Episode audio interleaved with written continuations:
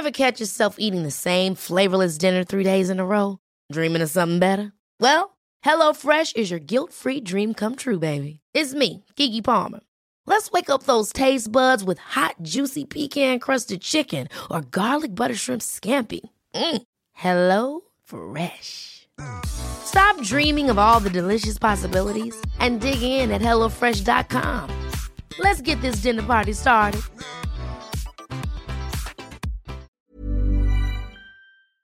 Se van acercando las vacaciones y si tienes un bebé en casa, seguro que te preocupa cómo organizar sus comidas durante los viajes, los días de playa o las salidas a la montaña. Una opción cómoda y muy socorrida son los potitos de Nutriben, porque saben cuánto te preocupa dar a tu bebé tarritos nutritivos y con todas las garantías. Los potitos se preparan aquí en España con los mejores ingredientes, como frutas, verduras, carnes o pescados, y solo emplean aceite de oliva virgen extra. Esos ingredientes tal cual se trituran, cocinan y se envasan al vacío para su correcta conservación. Y ya sabes que igual de importantes son los ingredientes que lleva un alimento como los que no lleva. Los potitos de Nutriben son tarritos que no contienen sal, azúcares añadidos, almidón, colorantes, conservantes, gluten o aceite de palma. Recuerda que los únicos potitos son de Nutriben. Gracias a Nutriben y a su marca Potitos por apoyar los buenos contenidos en este podcast.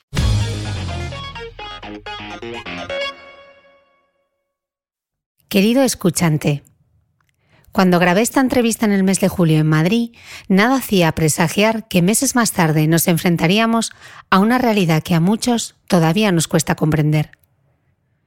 La historia de hoy poco tiene que ver con lo que suelo compartir en este podcast.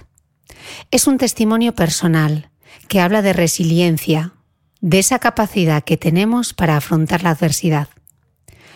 A veces la causa de nuestra aflicción está en un virus, otras en un único defecto en uno de los 3.000 millones de piezas de nuestro genoma. En cualquier caso, ambas realidades nos demuestran que pese a todo el progreso técnico, somos vulnerables. Dice Carlos López Otín, catedrático de bioquímica de la Universidad de Oviedo, y quien ha dedicado toda su vida al estudio del genoma, que en condiciones tan adversas como las de una enfermedad incurable, la vida encuentra argumentos para sostenerse y para abrir nuevas ventanas a la felicidad total. La de hoy es una de esas tres millones de historias personales, la de alguien que mira de frente al miedo, la certidumbre y la frustración. Un viaje de aceptación, un mensaje de amor, posibilidad y esperanza.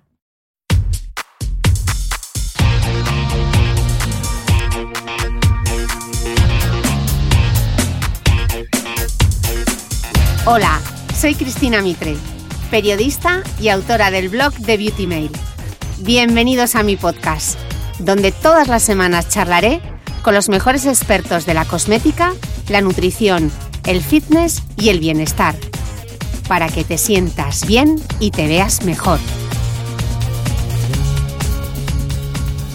Hoy reservo el espacio del mecenas del podcast de Cristina Mitre para expresar mi agradecimiento todas esas marcas que han hecho posible que desde este espacio haya podido seguir contando historias.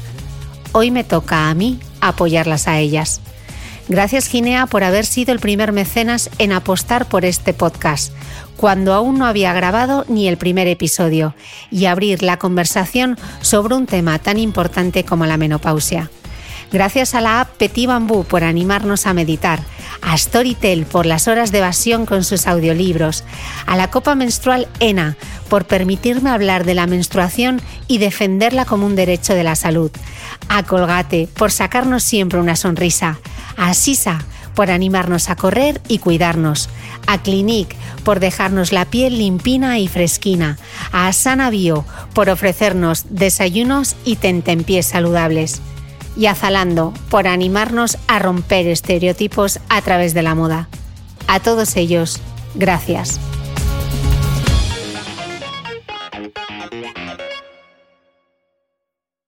Esta es la historia personal de Eva, Juanlu y Yaiza. No puede tomarse como un consejo experto o de salud. Consulta tu caso con tu equipo médico. Bienvenidos todos a un nuevo capítulo del podcast. Seguimos en Madrid y hoy voy a hacer un pequeño cambio de tercio. No, no os voy a hablar de alfa hidroxiácidos, no vamos a hablar de retinoles, no vamos a hablar del VPH. Hoy vamos a hablar de una historia personal, de transformación, de crecimiento.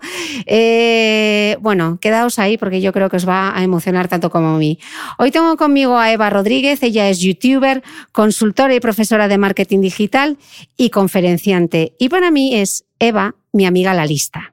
Y sobre todo es una de las personas con más empuje y foco que conozco. Eva ha pasado de ocupar puestos de dirección en comunicación en el grupo L'Oreal y en juguetes famosa a convertirse en una de las youtubers infantiles con más éxito en Internet.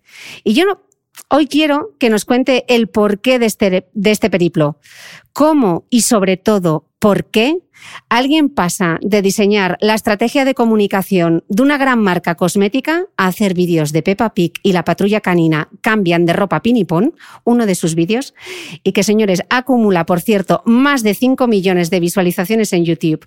A día de hoy, Eva tiene 8 canales en distintos idiomas, más de 950.000 suscriptores en total y más de 400 millones de visualizaciones a nivel mundial.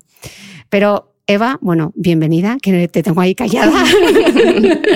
Muchísimas gracias, Cris. Eh, yo quiero empezar a contar toda esta historia como hay que contar las historias y, es por el principio. Yo creo que nuestras vidas son eh, muy diferentes, pero creo que tienen muchos puntos en común. Y la primera de ellas es la apuesta por el mundo digital. Entonces, empecemos por pero ¿cómo os conocisteis? ¿Qué hace una chica como tú en un sitio como este? ¿no? Eh, yo es una pregunta que es verdad que después de pues casi 15 años que llevo dedicándome al mundo digital, tengo 45, o sea que obviamente no soy nativa digital para nada, me hacen, me hacen mucho, ¿no? Eh, y siempre digo que fue por casualidad, totalmente. Yo estudié Administración de Empresas y entré en el Grupo L'Oreal, sabía que quería dedicarme al mundo del marketing y la comunicación y entré en la división de lo que se llaman las marcas de selectivo, ¿no? Pues Cacharel, en el lujo del lujo, imagínate, yo de Leganés, en el lujo del lujo. Y fue una etapa súper bonita, ¿vale? Fui jefe de producto de Cacharel, eh, también pasé por Lancôme, por Bioterm, pero llegó un momento en el que a mí de verdad lo que me gustaba era crear. Y con el tiempo me he dado cuenta de que la creatividad era uno de mis grandes puntos fuertes, aunque aún no lo sabía. ¿no? Eh, y trabajar en una marca de selectivo es muy bonito, pero es verdad que todo te llega desde internacional, ¿no? desde unos departamentos internacionales que cuidan de que la imagen pues, se respete en todos los países. Entonces tú como marketing local tienes relativamente poco margen de acción, o así era hace muchos años. ¿no? Y en un momento dado pedí pasar a lo que se llama las marcas de gran consumo que eran pues L'Oreal, Maybelline, Garnier que el reto de estas marcas pues es justo el contrario. Los productos sí que vienen de internacional, pero tu rol como un marketing local es esto, cómo lo haces grande y cómo lo haces relevante para un consumidor español, ¿no? Entonces, cuando fui a hacer entrevistas, me dijeron, pues no hay puestos en marketing, pero, pero vas a hacer un proceso para la dirección de comunicación de L'Oreal. Y yo decía, comunicación, las periodistas. O sea, ¿esto de qué va? Yo vengo de, ciencias total, no tenía ni idea del mundo periodístico ni de relaciones Que de aquello eran las revistas. O sea, vamos a poner la perspectiva que eran las revistas y eran cinco revistas, veintipico periodistas de belleza. Efectivamente. Y poco más. o sea, no había, el internet todavía no estaba ahí en punto El internet, que era tal cual. Era el internet. Sí, total.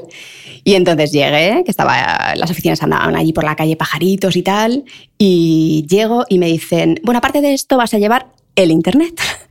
Otra casualidad, absolutamente, ¿no? Que el Internet en aquel momento era una pobre becaria que nadie sabía muy bien dónde colocar, ¿no? Que todavía hay empresas que andan un poco de ese palo. Eh, y entonces la pobre becaria pues había ido pasando por diferentes eh, posiciones. Eh, allí dependía del jefe de producto de coloración porque era el más tecnológico de todos. El que sabía cuando se estropeaba el ordenador era el que sabía cómo de, de, cómo apagar y encender.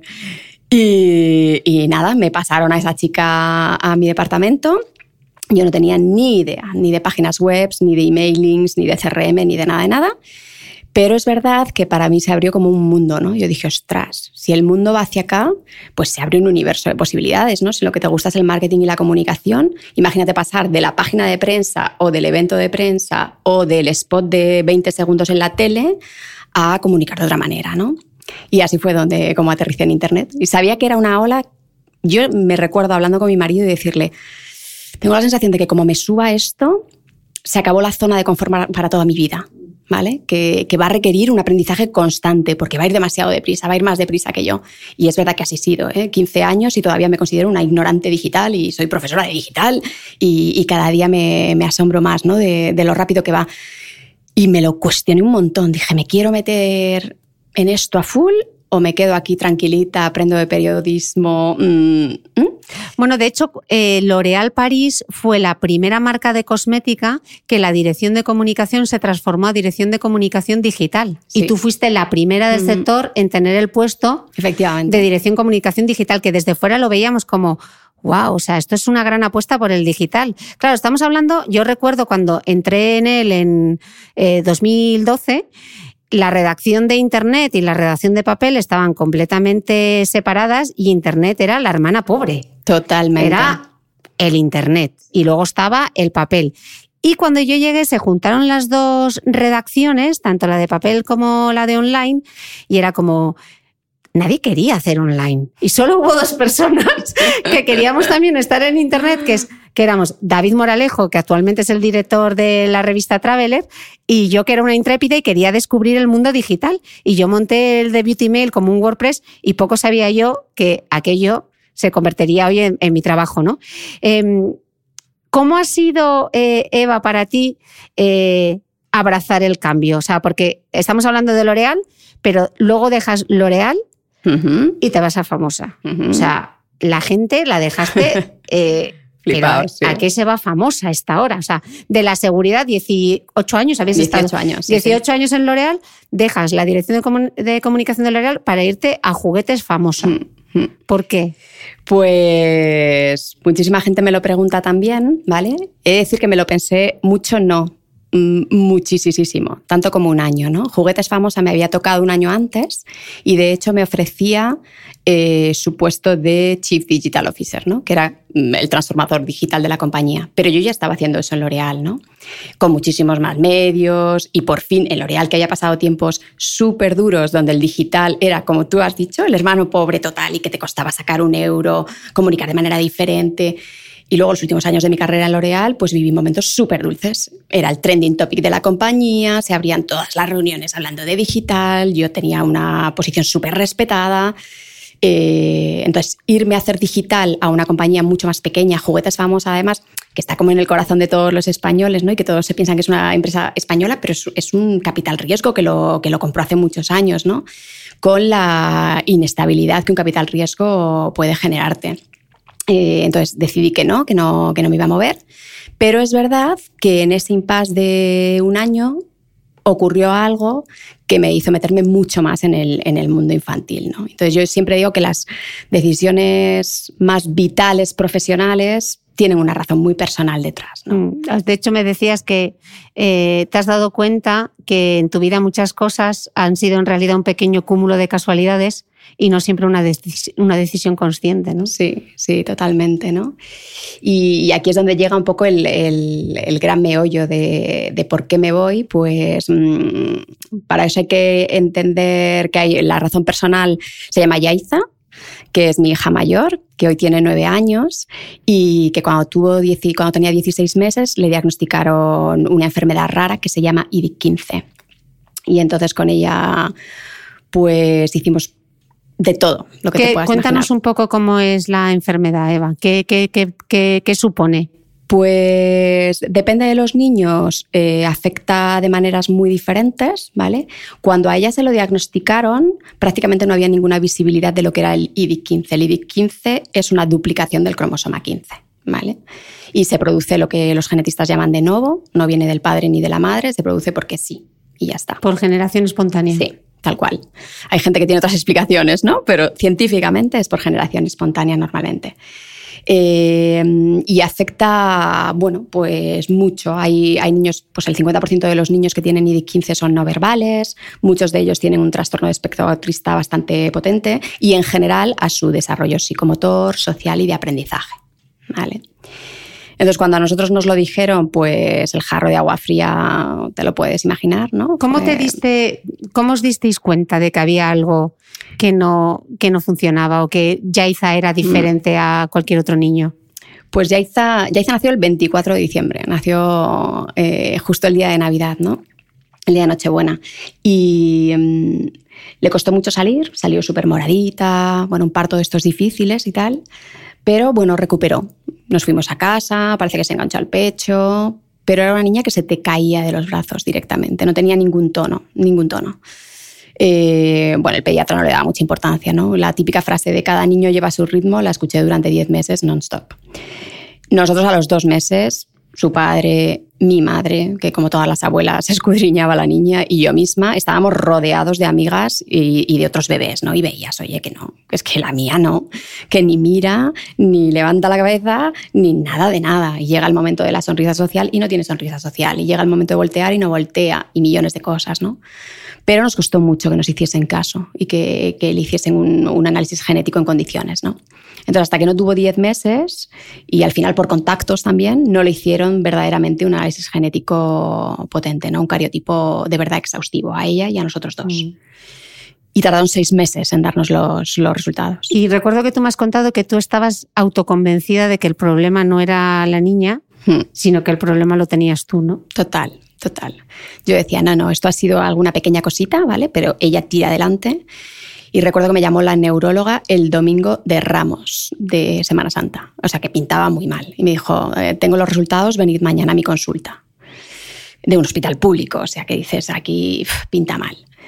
Y me recuerdo dando un paseo con mi chico y yo decía, no, pero Yaiza está bien, el problema está en mí. Y entonces nos van a decir que no tengamos más niños. Y yo totalmente convencida. No dormí nada esa noche y dije, el problema está en mí, Yaiza está bien. Y cuando llegamos, pues no, Yaiza no estaba bien y además tampoco te sabían dar un pronóstico, como en todas las enfermedades raras. Es en plan, como todo padre, pues te habías hecho a la idea de mi hija, si tiene dos padres super crack, ¿sabes? El papá es bombero, yo lo doy todo en una multinacional, pues estaba a ir a Harvard, va a hablar 18 idiomas, va a ser una crack en el deporte. Y entonces empiezas a, tirar cada cosita ¿no? que habías construido y, y, empiezas, bueno, pues igual a la universidad no va a ir.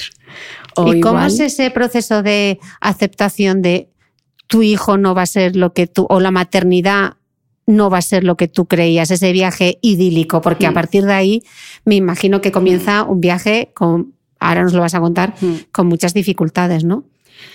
Pues nosotros hay una cosa que yo creo que no hicimos bien y es que los, los dos somos como muy de acción, muy, muy de acción. Y entonces no, no dejamos ni medio segundo al dolor, sino que nos pusimos manos a la obra. Yo recuerdo que nos lo dijeron, eh, nos dimos un abrazo, yo no quería desmoronarme por él ni él por mí. Entonces, como que nos dimos un abrazo, fuimos a casa, reunimos a la familia, se lo contamos y no nos permitimos prácticamente ni media lágrima. Y al día siguiente estábamos buscando qué terapias podemos hacer, eh, conocemos a alguien que tenga esto, porque ni siquiera nos dijeron el nombre del síndrome, nos dieron el reporte genético, que son un montón de 11Q, 13Q, Z, pa, pa, pa, pa, pa, ¿vale? Ni siquiera sabíamos que eso tenía un nombre, lo averigüé después.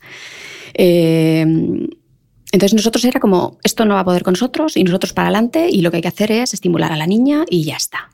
Y empezamos una búsqueda un poco como elefante en cacharrería, la verdad. ¿Vale? De intentar probarlo todo.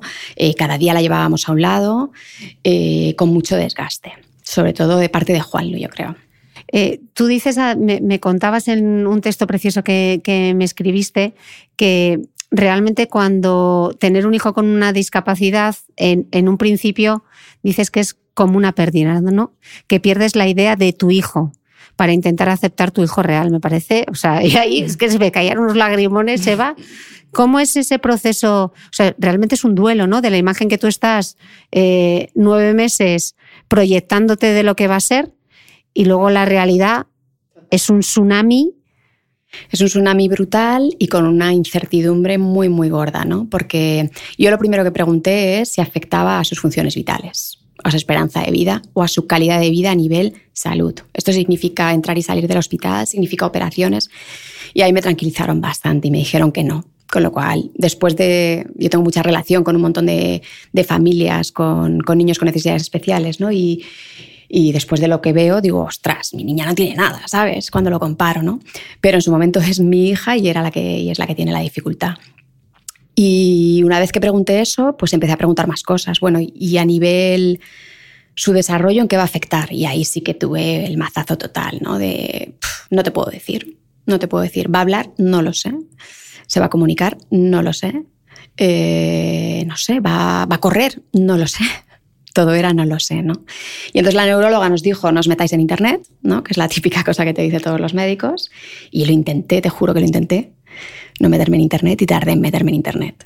Pero me metí, me metí, claro. Recuerdo una noche que estaba de guardia eh, Juan Lu, que Juan Luis es, bombero, ¿no? Y tiene guardias de 24 horas, y estaba yo con la peque y no lo pude resistir y me metí a, teclear, ¿no? Por aquel entonces ya sabía el nombre de la, de la enfermedad que no era esa concreta, o sea, me sabía que era una alteración en el cromosoma 15. Entonces, alteraciones en el cromosoma 15 hay muchas, ¿no? Bueno, muchas, hay como tres muy grandes, ¿no? Que es Prader-Willi, Angelman y D15. Y las aficiones son muy brutales, ¿no? Angelman tiene un cuadro de espectro autista mm, muy fuerte. Prader-Willi no se le regula la hormona de la saciedad, entre otras muchas cosas, con lo cual tienes que tener, Chris, candados, en, la... candados en la nevera, ¿vale? Yo no sabía cuál de las tres tenía, no tenía ni idea, entonces era como, ostras. Y ahí sí me recuerdo el momento hacerme un ovillo en la cama y no parar de llorar durante toda la noche, ¿no? Y luego, como me caracteriza, al día siguiente una ducha y no se lo conté a nadie, ¿no? Creo que, a, ti cuando te escribí fue la primera persona que dije, ostras, esto, esto me pasó. ¿No te consentiste ningún momento de, de rabia, de lloro, de eh, por qué me pasa esto? ¿No, ¿No hubo ningún momento? Sí lo hubo, pero mucho después. Yo pasé, he pasado, sido de he pasado todas esas fases, he pasado todas las fases del duelo. Y ahora es cuando vivo con la no sé si decir aceptación, vivo feliz, ¿vale? Eh, adaptada a una situación. Pero, pero en aquel momento para nada pasé por las, por las etapas clásicas de un duelo, ¿no? Por lo que te digo, porque yo era la superwoman, Chris, yo era la superwoman, era, ¿sabes? El 10 de selectividad y multinacional y esto no me puede, esto no va a poder conmigo. Mi frase era, esto no va a poder conmigo pero pudo, se me hizo una bola de nieve ¿Cuándo enorme. ¿Cuándo tocaste fondo y cómo tocaste fondo? Pues la niña tendría para entonces como dos años. Y tú todo esto seguías trabajando en L'Oreal, trabajando full time, viajando.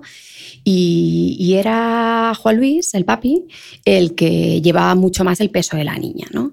Y él se sentía como muy frustrado porque decía, Eva, tengo mucho tiempo con ella y siento que no lo aprovecho, que no sé cómo estimularla, no sé cómo hacerlo mejor y más allá de la media hora que la llevo de estimulación el lunes y los jueves a un centro de estimulación, ostras, se podrán hacer más cosas, ¿no? Porque Yaiza a esos dos años, ¿qué hacía Eva o qué, qué, pues síntomas tenía? Bueno, por supuesto no caminaba, ni emitía ningún sonido. O sea, ningún sonido es ningún sonido. O sea, no le oíamos prácticamente nada. Ma o ta, pero no sabías qué. No tenía ningún interés por ningún objeto, ningún juguete. Eh, para nada con sus iguales, o sea, cualquier otro niño para nada. Sí que fijaba de vez en cuando la atención con nosotros, con su padre, con su madre, sí tenía alguna sonrisa, no es que no dijeras, bueno, no, no me entiende nada, no, no, sí que íbamos consiguiendo cosas. Eh, no gateaba tampoco, gateaba muy poquito, bueno, muy limitado, ¿no? Todo, todo muy limitado. No sé, prácticamente no sé si tenía sentadita, la tenías que, agarrar, mucha cifosis lumbar, ¿no? Toda la, la, espalita arqueada, los ojitos pues como súper bizquitos, ¿no? Eh, muchas cosas, muchas cosas a nivel... Y yo recuerdo estar contigo en cuando Yaiza estaba así y tú, la vida normal, mm. eh, pa'lante, mm. eh, viajando sin parar. Mm. Pero claro, sí. Eso, pero eso no era, sostenible ni era, ni era sano, no era sano, sobre todo no era sano, ¿no? Entonces, en esa búsqueda de que mm, Juanlu, porque a esto es verdad que yo creo que a veces las, los golpes así en una familia o te unen mucho o desgraciadamente te desunen, ¿no? A nosotros nos ha unido un montón, ¿no? Y remábamos mucho a, a una. Y en esa búsqueda de, cosas, a mí me pasó una, situación en el trabajo, ¿no? Y es que de repente, pues mi puesto, si dependía de A, pues pasaba a depender de B. La típica eh, decisión organizativa que nada tenía que ver ni con mi desempeño ni nada de nada, ¿no? Y yo me recuerdo ponerme como una energúmena e ir al departamento de recursos humanos a quejarme allí como una loca, ¿no? De, porque no es justo, porque para arriba, porque con lo que yo he hecho.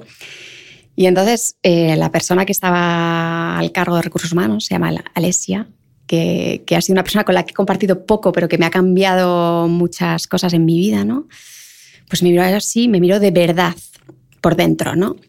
Y me dijo, vamos a tomar un café. Y nos bajamos a la cafetería y, me mira así, estábamos sentadas, teníamos un café las dos, y me dice, tú no estás así por L'Oreal. Dice, ¿tú estás bien? Y fue como, ¡fuah! Se abrieron las compuertas. Se abrieron las compuertas, Chris, y yo creo que no he llorado tanto en toda mi vida, mucho más que la noche aquella que había visto internet. Eh, y entonces me desmoré, pero completamente, ¿no? Y, y, una persona de fuera, de fuera, porque segura, porque mis amigas lo veían también, pero ninguna se atrevía, ¿no? A romper ese muro. Eh, y una persona de fuera me dijo, esto lo tienes que, que trabajar, ¿no? Y entonces ella fue la que luego también me dio otro pequeño empujón y ella me dijo un día, bueno, en mi momento de duelo, que trabajé mucho con ella, porque Sí, ella me- además era coach. Y, Sí, me dijiste que te hizo eh, hacerte las preguntas correctas, Sí. ¿no? ¿Qué preguntas son esas? Pues la misma pregunta que me has hecho tú de vivir ese momento de yo iba a tener la hija perfecta y ya no la tengo, ¿no?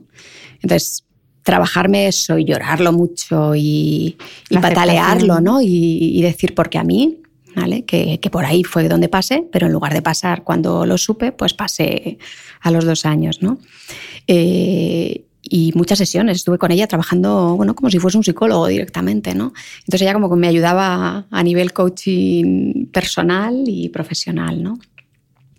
Y en una de las sesiones con ella me recuerdo muy perdida, había acabado, sabes que L'Oreal patrocinábamos la pasarela Cibeles y yo gestionaba todo el evento y tú has estado allí, es muy intenso y son muchas horas, había acabado como súper agotada y recuerdo hablar con mi jefa y decirle, necesito que me des tiempo de, de resetearme. Y ella, que era una jefa maravillosa, mm, le dio mucho miedo, ¿no? Me dijo, pero, pero vas a dejar L'Oreal. Y yo, no, no, pero necesito que me dejes dos semanas, necesito, necesito resetear directamente, ¿no?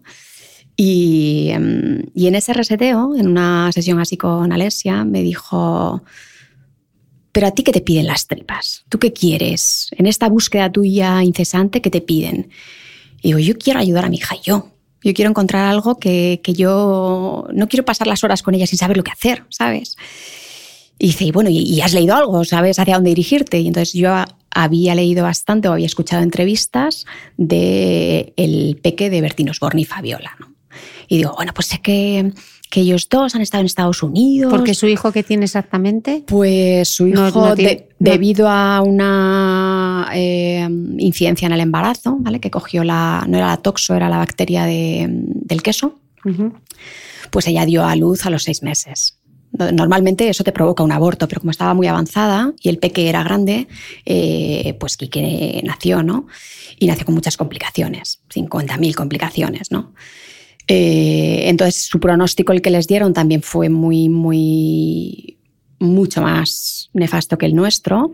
Eh, y como todos padres, vengas de donde vengas, pues empezaron con su propia búsqueda, ¿no? A ver qué puedo hacer con mi peque para, para desarrollarlo a, a lo máximo que vaya a llegar. A su ¿vale? máximo potencial. Si va a caminar, pues que camine, y si no va a caminar, pues que no camine. Pero si tengo una posibilidad de que pueda ver, porque Quique estaba ciego, o sea, millones de cosas, ¿no? Y entonces ellos habían ido a Filadelfia y habían empezado una terapia como muy intensiva que se llamaba terapia Doman. Pero había poco material en internet para, para ver y no me parecía fácil como acceder allí. Su web era como todos los científicos, ¿no? Sus webs son de pena, ¿no? Y era como, pero el proceso para entrar, ¿cuál es? Si yo quiero que me vean a la niña, ¿cuál es? Y entonces Alesia pues me volvió a, dar un poco ese, ese puntito de, pues llama a Bertino Osborne. Y yo me eché a reír, ¿no? Pero dije, ostras, qué simple la respuesta y que, que no tengo nada que perder, ¿no? Y entonces a través de L'Oreal es verdad que yo tenía el teléfono del manager de ella y le llamé y le dije, mira, esto es una petición como de madre a madre, ¿sabes? No tiene que ver ni con L'Oreal ni, ni con que ella sea famosa. Mm, A tiene que través ver de la gente, esta Sí. conversación. le dije, tiene que ver con que quiero hablar con una mamá que haya hecho esto, o con un papá que haya hecho esto, y que me diga, oye, si merece la pena, o para Yaiza no, o bueno, saber en primera persona qué pasó. Y me dijo, no te preocupes, que yo se lo digo. Y al día siguiente me llamó ella. Y fue como de esos encuentros mágicos ¿no? en la vida, porque, y muy surrealista, porque recuerdo que me dijo, vente a mi casa esta tarde que te lo explico todo. Y allí me planté, a la casa esta que luego hemos visto todos, ¿no? En, en su casa o en la mía. Eh, y es que me abrió las puertas de su casa y de su corazón total, ¿sabes? Como si me conociera de toda la vida y no, no nos habíamos visto nunca jamás. Entonces me contó todo y lo que te he dicho, ¿no? Que, que a veces cuando analizo mi vida, sí que veo como un cúmulo de, de casualidades, ¿no? Y me dice, no te lo vas a creer, pero es que esta noche viene a cenar el director de los institutos de Filadelfia. Entonces es un proceso muy largo entrar, pero es verdad que si tú le dices que ya se estaba haciendo programa con la niña, eh, que tal, que cual, bueno, pues personalmente a lo mejor hay alguna oportunidad de que puedas verlos, que te puedan ver a Yaiza. Y así fue. Llegó Bertín, así como es él, ¿sabes? Traía nuevos productos, que si el gazpacho, el no sé qué, de su nueva marca. Y llegó este señor, ¿no? Como súper mm, serio, así, científico y tal. Y entonces me presentaron como una amiga de la familia, directamente. No, pues esta es Eva, una amiga de la familia, tal. Y yo sí. Porque este era el único sitio donde se hacía esta terapia Doman, Sí. el único sitio en el mundo. Eh, había varios sitios aquí, pero al final yo lo que había estado inve- investigando es que o eran papis que se habían montado luego aquí un poco la terapia, o bueno, yo, al, al final yo quería ir a la raíz, de decir, bueno, si estos tíos han conseguido cosas, pues quiero ir allí, ¿no? Tampoco digo que sea una terapia válida para todo el mundo, pero a mí en su momento eh, me ayudó, ¿no? Entonces, esa noche surrealista, porque creo que llegué a su casa a las 6 de la tarde y salí como a las 11 de la noche, ¿no? Recuerdo salir de allí y bueno, este señor me preguntó, "Mm, ¿llevas mucho tiempo haciendo programa? Y es verdad que llevábamos mucho tiempo haciendo programa, pero no exactamente Doman, ¿no? Porque hay un libro que te cuenta como las, lo básico, ¿no? Y ¿Que, yo, con- "Sí, sí, que sí". consistía en qué? Eh, la terapia Doman tiene una parte física muy importante, ¿vale? Que depende del nivel de movilidad que tengan los niños, es de una manera u otra, ¿no? Pero, por ejemplo, hay una parte que hacen casi todos los niños que es para enseñarles a hacer el patrón cruzado. Patrón cruzado es como caminamos las personas normales, ¿vale? Pierna derecha, brazo izquierdo. Pues eso que aprendemos todos al arrastrarnos, al gatear, pues un niño que no se ha arrastrado, que no ha gateado, no lo tiene. Y es súper importante para que se conecten hemisferio derecho e izquierdo. No quiero aquí soltarte un rollo No, no, técnico, pero, ¿eh? pero me gusta, me gusta Pero- que nos lo cuentes. Vale, vale. Eh, entonces, un ejercicio que les suelen poner a todos los niños es en una mesa de masaje entre tres personas y si son grandes, por ejemplo, Quique, entre cinco personas, eh, replicas con, el, con el, el niño tumbado, replicas lo que sería el arrastre, ¿vale? Lo que Enseñarle a gatear. enseñarle completamente. Primero a reptar y luego a gatear. Eh, y eso lo repites muchas veces al día, como seis veces al día, durante cinco minutos seguidos, mm, que el niño quiere estar en todas partes, menos en, en la mesa de masaje. O sea ¿no? que la terapia al final, sí, la tiene que hacer la niña, pero tiene que estar supervisada por varios adultos, o Uh, sea sí, que sí, se sí, convierte. No, no, no. Es un modo de vida directamente. Yo recuerdo salir de allí y llamar a mi madre y decirle, porque claro, eh, era intensivo, por eso muchos papás me llaman y le digo, yo te lo cuento todo porque a lo mejor no es para ti, Mm. ¿vale? Eh, era, nos fuimos a Filadelfia, primero estábamos una semana, Juan Luis y yo, en un entrenamiento de 12 horas al día, ¿vale? Donde te forman sobre el cerebro humano, les da igual la patología que tenga tu hijo. Ellos lo único que saben es que su cerebro no tiene las conexiones neurológicas que debería tener. Y les da igual que se llame IDIC-15, síndrome Down, eh, les da lo mismo la etiqueta, no se la ponen. Lo que dicen es, si trabajas el cerebro de tu peque, sobre todo antes de los seis años, sí que es verdad, lo que sabemos todos, ¿no? que el cerebro es plástico y que tú puedes generar conexiones neurológicas y mejorar la calidad de vida de tu hijo. Entonces, mientras nosotros estábamos allí, mi madre cuidaba a mi peque, se quedaba con Yaiza. Y a la semana siguiente veían a Yaiza y ya nos ponían un, un programa hecho a su medida, ¿no? en función de, del- de cómo la habían visto a la niña. Con lo cual allí empezó como la aventura El sueño americano. americana, el sueño americano. que bueno, lo- yo todavía lo recuerdo como súper dulce y, y muy, como dicen ellos, eye-opening, ¿no? De decir, "Uf, pues si nosotros somos de acción, sí, venga, va, vamos a, a convertirnos en los terapeutas de, de nuestra hija, que no es mm, a lo mejor lo que todos los padres están o quieren hacer o... Pero eso también te ayudó a dar un cambio de chip de cómo veías tú a tu hija, ¿no? Totalmente, totalmente. En lugar de ver todo lo que no podía hacer, de repente empecé a ver todo lo que Yaiza puede hacer, ¿no? Y la, la típica perspectiva del vaso medio lleno. o- Entonces, para mí, cada pequeño logro era como, ¡wow! Es que ha cogido la cucharita y se la ha metido al, al bebé de juguete, ¿no? Es que está empezando roleplay. Entonces, cosas que luego cualquier papi da por hecho y ni siquiera te das cuenta, ¿no? Eh, pues para nosotros era como la fiesta, la fiesta total. Y además estando, cuando tú te fuiste allí a Filadelfia al curso, estabas embarazada. Mm. de nuevo. Sí, nosotros sabíamos que queríamos tener al menos otro hijo, con todos los miedos que suponía, ¿eh? porque ahí ya... Eh, pero queríamos tener otro peque y fue muy buscado también. Y, fui de ocho semanas y tuve un aborto natural allí. Con, al final pues me tuvieron que ingresar, hubo el grado, no podía volar al día siguiente, bueno, en fin, eh, un poco de, de movida, ¿no? Y he de decir que, no lo viví mal, Chris, la verdad. ¿Sabes? Después de. Pasó justo al final, casi ya cuando nos teníamos que volver, y dije. No estaba de ser ahora, no era el momento, ¿sabes? Había aprendido tantas cosas, sabía que nos venía adelante un esfuerzo tan enorme que dije, este bebé es sabio y ha decidido, mira, voy a volver, pero en otro momento, ¿sabes? Porque ahora no está, no está la casa para recibirme con los brazos abiertos como un bebé se merece, ¿no? volvéis a España hmm. con el manual de la terapia. Hmm. ¿Y qué pasa? Volvemos a España. Y ahí empieza el maratón. Y entonces ahí empieza un maratón de los tuyos. Ahí empieza una, una carrera ahí de fondo. Pues mira, lo primero que hicimos fue reunir a familiares más cercanos y amigos más cercanos, para también contarles lo que iba a ser. Bueno, contarles parte de lo que habíamos aprendido, porque si no, no se entiende, ¿vale? No se entiende que tus amigos con los que tú quedabas los viernes, eh, pues es que ahora ya no pueden salir porque están haciendo eh, patrones, eh, o no te puedes ir un fin de semana, o muchas cosas que nosotros decidimos libremente sacrificar, pues no las entendían, ¿no? Entonces compartimos mucho, mucho de teoría con ellos y mucho de en qué consistía toda la terapia, ¿no? Y también para pedir ayuda para pedir ayuda, porque, pues como te digo, los patrones había que hacerlos entre tres personas, pero es que luego había que salir a, cuando empezó a andar, habría que salir a correr con ella mm, una milla todos los días y, esto lo hacíamos pues como, ¿sabes? Suena mal, pero como con un perrito, ¿sabes? Alguien que le, le, empuja desde adelante y otro desde atrás, venga que tú puedes y venga a contarle historias, ¿no? Que de ahí es donde... Donde surge. E incluso en casa teníais montada, que yo he visto mm. vídeos, una especie de escalera para que ella se colgase era una monkey bar, una escalera como la que hay en los parques, más o menos, una escalera de braqueación se llama, que nos hizo mi cuñado y, y, que sigue estando en mi casa y ahora es el juguete favorito de mi hija la pequeña, ¿no? Pero, un arnés también para... Claro, porque el programa, la parte física, tenía toda esta parte de patrones, de movilidad, de tienes que conseguir que gate, pues imagínate, 800 metros cada día. Entonces forrábamos la casa literalmente de colchonetas, porque la niña, claro, la niña y el que gateaba con ella porque no lo hacía ella sola. Tú te ponías a ras de suelo y acabas con las rodillas y gateas 800 metros todos los días, que es básicamente voy desde la habitación hasta el salón, vuelvo, voy, vuelvo, voy, vuelvo, ¿vale? Muchísimas veces al día.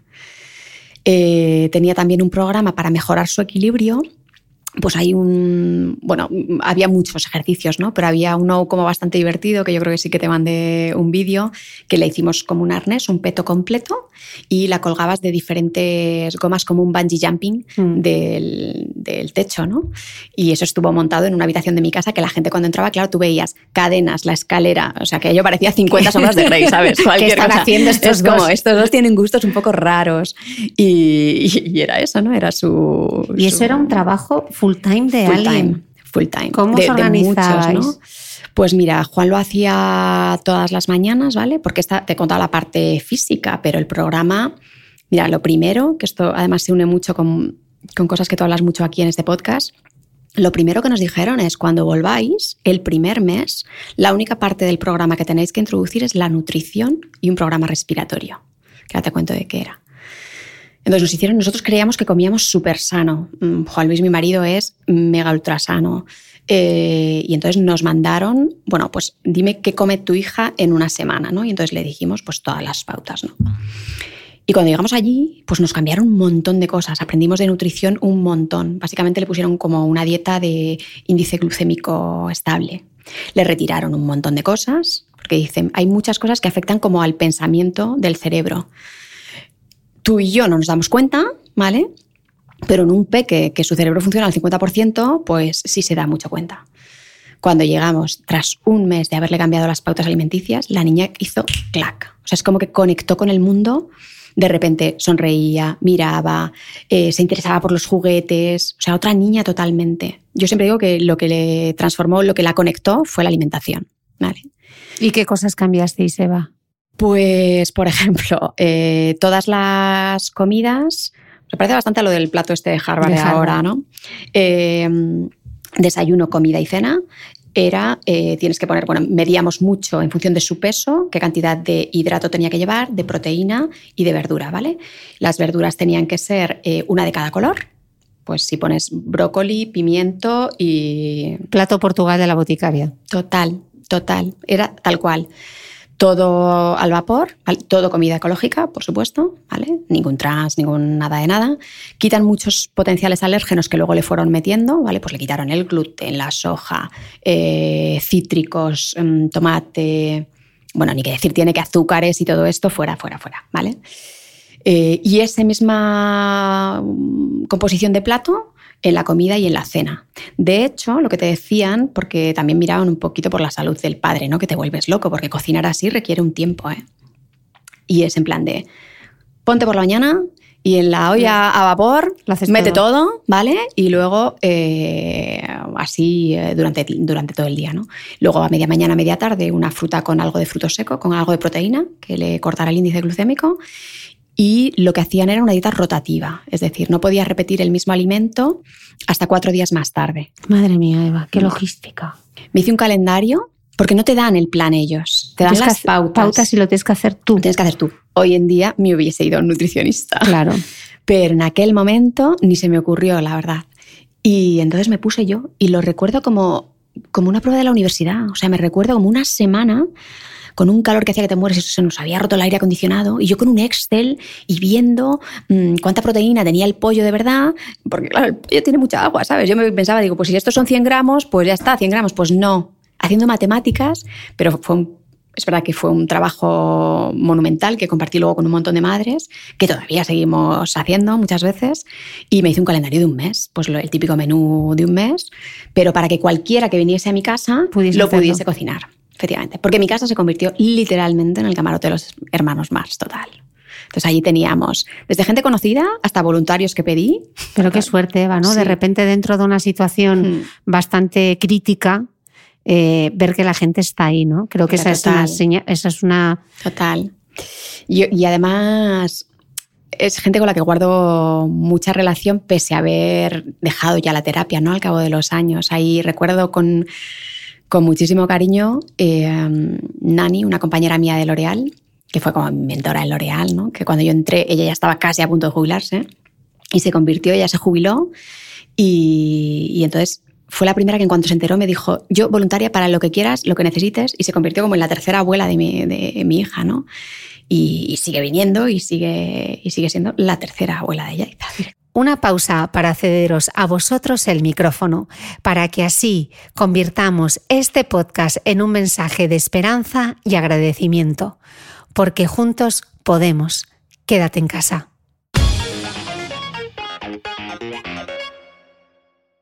Hola Cristina, soy Dani de Tenerife. Y tanto mi chica como yo escuchamos tu podcast ya desde hace mucho tiempo. Y aprovechando la ocasión, pues me gustaría mandar un mensaje a ella, que sé que lo estará escuchando y así le doy una sorpresa. Hola Andrea, Mm, con todo lo que nos ha costado sacar adelante esto, que por fin ya me he mudado y estamos cerca ya sin depender de aviones, ahora llega el jodido coronavirus y nos aísla. En fin, bueno, es lo que toca. Pasará. Tendremos que tener un poquito de paciencia, pero pasará, cariño. Yo al menos tengo la suerte de estar aislado con unas vistas del mar espectaculares, como ya sabes, pero que no son comparables a, a verte a ti y estar contigo. Esas sí que son las mejores vistas. Quería decirte que te quiero mucho, que, que echo de menos abrazarte y estar contigo. Cuando todo esto acabe, nos vamos a ir a tomar unas zamborriñas con un vinito blanco y a cogernos un puntillo divertido. Me lo paso muy bien contigo y, y estos días pues te estoy echando muchísimo de menos, ya lo sabes. En fin, que muchísimo ánimo, que, que esto va a pasar prontito y que ya vamos a estar otra vez juntos. Y, y eso, mm, que te quiero mucho, ¿vale? Besito. A lo mejor falleció tu abuelo, o tu padre, o la vecina del quinto, que no era familia, pero la querías con todo tu alma, porque familia es la que cuida, y tu vecina del quinto te cuidaba como nadie. Y tenía un gato adorable, que es muy de vecina del quinto.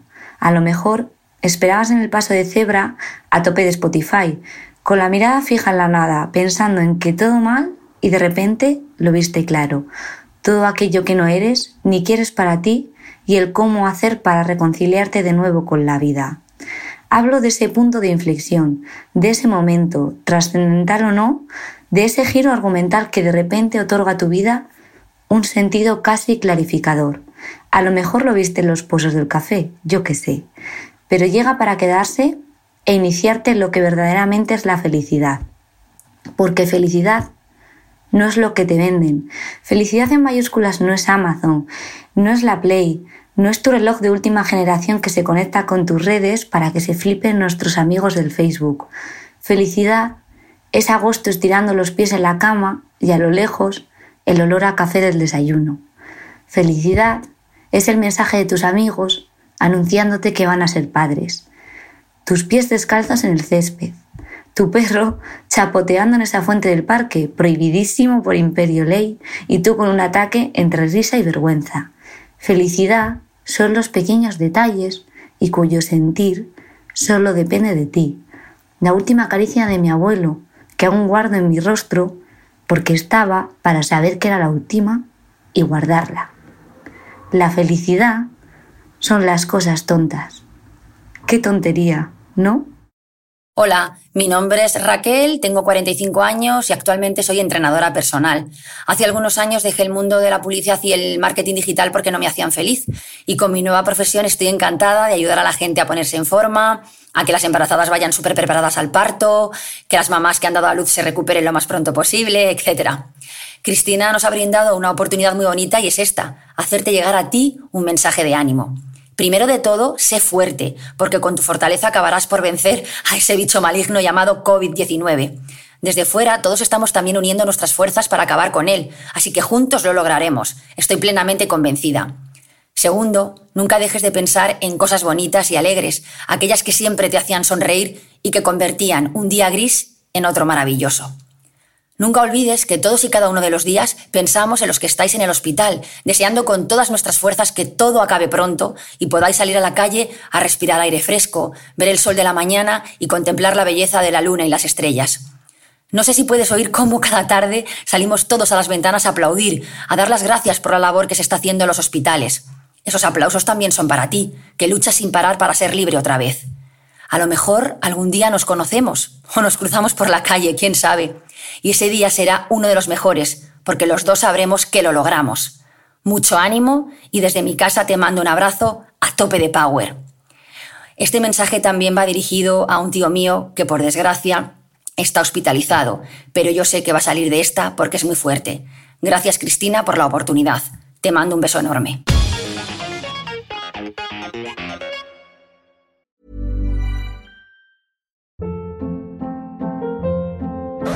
Hold up. What was that? Boring. No flavor. That was as bad as those leftovers you ate all week. Kiki Palmer here, and it's time to say hello to something fresh and guilt-free. Hello Fresh. Jazz up dinner with pecan-crusted chicken or garlic butter shrimp scampi. Now that's music to my mouth. Hello Fresh. Let's get this dinner party started. Discover all the delicious possibilities at hellofresh.com.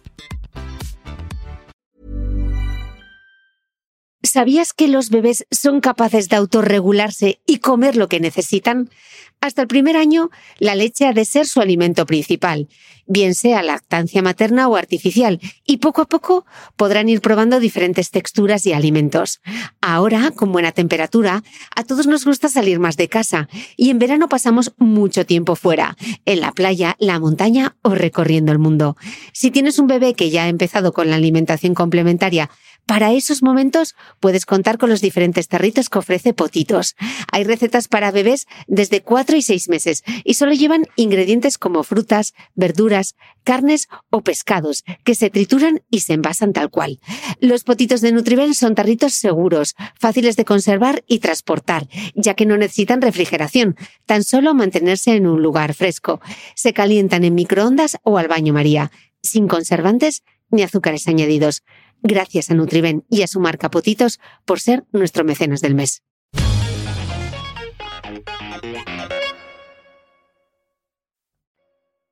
Entonces, cada seis meses revisabais. Cada seis meses volvíamos. Ellos tenían o abrieron una filial también en Italia, con lo cual fue más fácil. A Estados Unidos fuimos solo una vez y luego ya íbamos a Pisa, que es donde ellos tenían otra filial. Y entonces, cada seis meses íbamos con la niña, eh, Juan Luis y yo, y otra persona que se tenía que quedar con la niña a otras sesiones de formación para nosotros y a una revisión con ella. Y entonces te iban diciendo, bueno, pues en la parte motor ellos tenían una escala para valorarla, que como nos habían formado, nosotros podíamos ver dónde estaba, si iba a estar en el grado 6 o en el grado 7, ¿vale? Y entonces es cada uno de los aspectos, ¿vale? A nivel motor, tiene el, patrón cruzado, sabe correr ya, eh, se puede colgar de la, de la barra de, de, Monkey, lo puede hacer, sí, no, ¿vale? Ahí ibas analizando todas las cosas.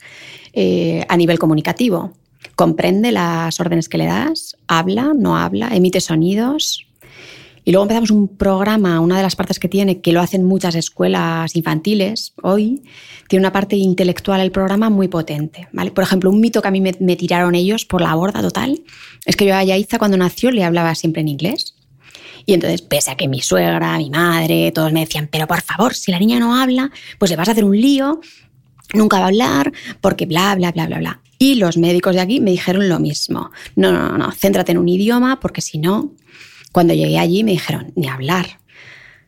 Estar expuesto a otro idioma hace que tengas más conexiones neurológicas. Entonces, si la niña va a hablar, pues hablará, le estés hablando en un idioma o en tres, quizá un poquito más tarde, como todos los niños que se educan en un, hogar bilingüe.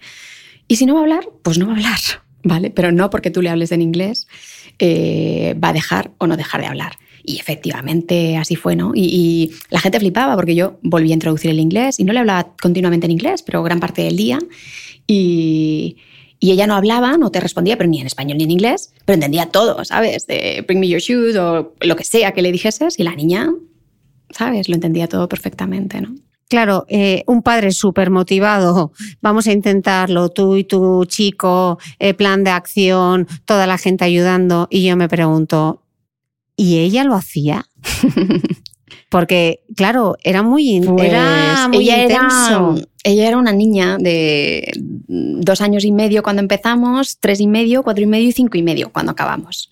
Y ella lo hacía, pues no quería, Cris, ella quería jugar y además según fue avanzando, porque afortunadamente avanzó súper bien, pues era más niña con su carácter, con ahora no quiero y aunque es una dulzura, pues ella también quería jugar como cualquier otro niño. No, fue al cole hasta ya bastante más avanzado y entonces era ocho horas al día o más, porque como íbamos dividiendo el programa, pues es como todo el día alguien me está haciendo algo, ¿no? Tenía sus... Es verdad que a veces en ratos de juego tú le podías estar haciendo, por ejemplo, teníamos que poner unas mascarillas para respirar en mascarilla, para respirar dióxido de carbono. Eh, pero tenías que hacer 50 mascarillas de 50 segundos al día. Entonces yo básicamente, fuese donde fuese, si iba a la compra con ella, llevaba unas mascarillas aquí, me daba igual que la gente me mirara como si fuese marciana, ¿sabes? Yo tenía un reloj, sabía, sé contarte perfectamente lo que duran 50 segundos y lo que duran 5 minutos, porque como he escuchado durante tres años pi, pi, pi, pi pues sé perfectamente cuándo me tocaba, ¿no? Hacerle una mascarilla. Y entonces había cosas que ella se habituó y había cosas donde ella no se habituaba. ¿Y entonces qué pasa para que se habitúe? Ahí, ahí, es donde empezó el kit de la cuestión, de la cuestión ¿no? que luego detona la historia. Pues yo empecé a contarle un montón de historias, como mi madre me las había contado a mí cuando yo era pequeña y era una súper mala comedora y ella me contaba cuentos, ¿no? Eh, y entonces para intentar, yo hacía mucho la parte física con ella y salía con ella a correr todos los días, que luego no me he hecho corredoras, no me lo preguntes. Y salía con ella, venga, va, teníamos que llegar, me acuerdo, al bar que estaba como al final de la calle. Y, es un día tras otro, pues era contarle historias un día tras otro, totalmente inventadas, ¿no? Me convertí un poco como, a mí me han gustado siempre mucho los imprevis, ¿no? Que tú les dabas una palabra y ellos hacían toda la obra de teatro en base a tres palabras que les habías dado. Pues tú lo mismo, tú ahora mismo me das tres palabras y yo te construyo un cuento, ¿no? Y eso fue muy importante para, para lo que pasó después, ¿no? Eh, ¿Cuándo la, terapia continúa? ¿Durante, durante cuántos años? Tres años estuvimos. Mm. Vale. ¿Y qué aprendizaje personal te llevas de esos tres años tan intensos? Yo el primero de todo es eh, la palabra resiliencia, ¿no?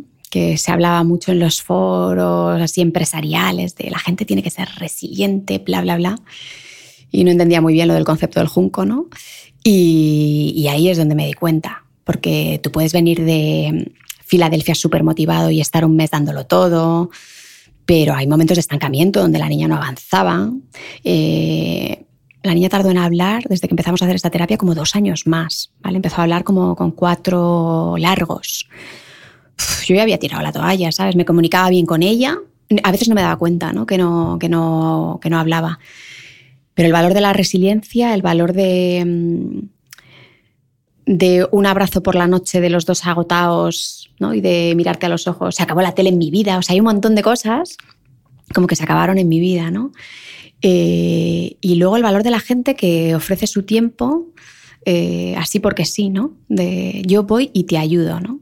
Que es algo que yo no había hecho, no tenía un espíritu demasiado altruista, ¿no? vivía entre una multinacional y poco más. Y, después lo he hecho mucho, ¿no? De, el agradecimiento, ¿no? Total, total. Mm. Y, he devuelto mucho eso, ¿no? Eh, ese acogimiento que recibí de parte de Fabiola, de parte de los voluntarios. Pues en mi casa cualquier persona que, que está en esa duda o lo que sea, es como, vente para acá, que yo te lo cuento. Em, dices una cosa súper bonita eh, en el texto que me enviaste, que me emocionó mucho, y decías que en ese momento eh, te diste cuenta que el futuro está por escribir y que no ibais a permitir que nadie escribiese el futuro de Yaiza, ¿no? Eso es, es una lección difícil de aprender cuando te dan un diagnóstico de una enfermedad rara, ¿no? Porque todos tienen tendencia, todo el equipo médico tiene tendencia a decirte todo lo que puede ocurrir y generalmente lo que no va a hacer, ¿vale? O no sabemos si, no sabemos si y es verdad que, la terapia Doman con sus pros y sus cons a mí me hizo decir, eh, yo solo voy a mirar lo que ella es capaz de hacer directamente. ¿Vale?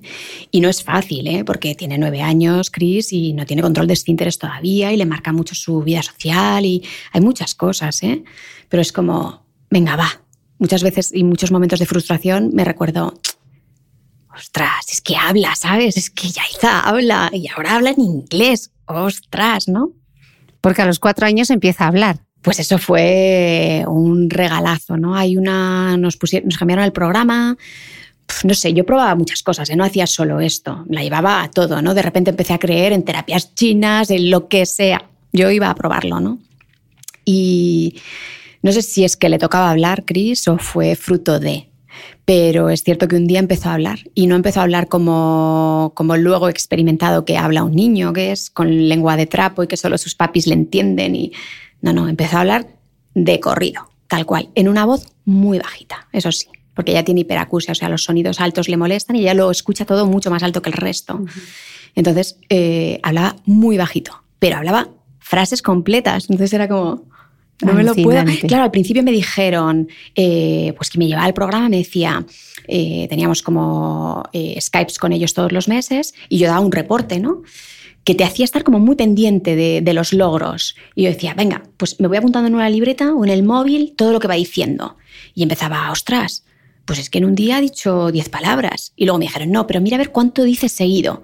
Pues ha dicho ya tres cosas seguidas, ha dicho Y ya, es que al mes dije, es que es que habla, es que todo lo que le hemos metido sus abuelas, su padre y yo, era como que ¡bumba! nos sacó de golpe. Y en todo ese proceso te quedas embarazada de nuevo, ¿no? Hmm, hmm.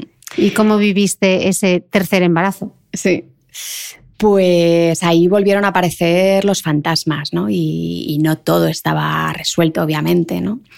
Y, em, Porque había posibilidades de que de nuevo hubiese una pues, mutación pues cromosómica? yo, lo, primero que no, no las había, o sea, médicamente no. Obviamente te ponen directamente en embarazo de riesgo y lo primero que me hicieron fue una, ¿cómo lo llaman? Biopsia corial o algo así, que es antes de, una, antes de los tres meses de la, de la amniocentesis.